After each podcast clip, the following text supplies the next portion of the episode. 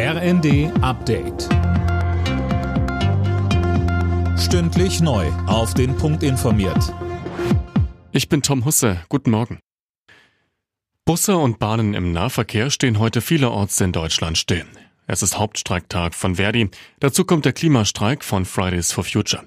Zuletzt hatte es in mehreren Branchen immer wieder Streiks gegeben. Ein Grund ist neben der Inflation auch der Fachkräftemangel. Streikforscher Klaus Dürre sagte uns, das führt natürlich dazu, dass diejenigen, die lange zurückgesteckt haben, jetzt ihre Ansprüche formulieren, zumal man auch in den Jahren der Pandemie eher zurückgesteckt hat, um die Arbeitsplätze zu erhalten. Und dieses neue Selbstbewusstsein, das bricht sich da auch Bahn, auch in Bereichen, wo man es nicht vermutet hat, Pflege, Gesundheitswesen. Die bundesweite Bezahlkarte für Asylbewerber rückt näher.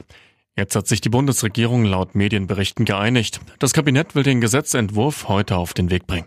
Fabian Hoffmann berichtet. Das Ganze hatte sich gezogen, weil die Grünen Bedenken hatten, ob der Bund es gesetzlich regeln muss, um rechtlich auf der sicheren Seite zu sein. Nun stimmten aber auch sie zu und sagen, die Bezahlkarte ist sinnvoll, um zu verhindern, dass Geld ins Ausland überwiesen wird. Die Karte soll künftig eine Option sein, neben Geld oder Sachleistungen. Über den genauen Einsatz entscheiden dann die Länder. 14 von ihnen hatten sich auf ein gemeinsames Vorgehen geeinigt. Mecklenburg-Vorpommern und Bayern wollen eigene Regelungen einführen.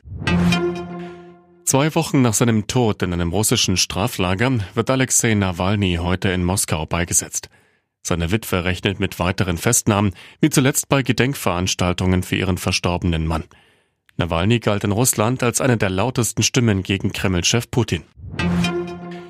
Nach den verregneten Wintermonaten ist die extreme Dürre in Deutschland vorbei. Das hat der Leiter des Dürremonitors beim Helmholtz-Zentrum für Umweltforschung, Andreas Marx, im Tagesspiegel erklärt. Seit 2018 hatte die Trockenheit für gravierende Schäden in den Wäldern gesorgt. Alle Nachrichten auf rnd.de